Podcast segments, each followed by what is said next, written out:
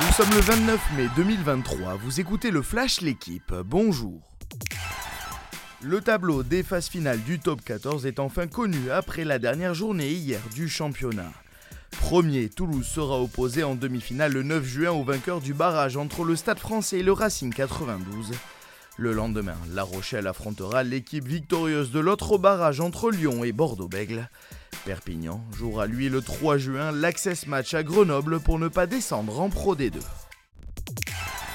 Max Verstappen a remporté hier à Monaco sa quatrième victoire de la saison en F1.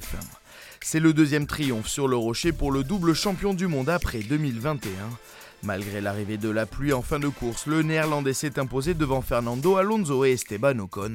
Le pilote alpine signe son troisième podium de sa carrière. Il devient le premier Français à monter sur le podium monégasque depuis Olivier Panis, vainqueur en 1996. Journée mitigée pour les Français engagés hier sur les cours de Roland Garros. Chez les hommes, Hugo Humbert, Corentin Moutet et Lucas Pouille se sont qualifiés pour le deuxième tour.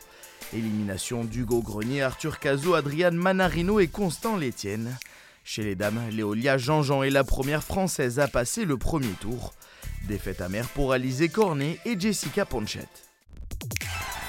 Primoz Roglic a remporté hier à 33 ans son premier tour d'Italie.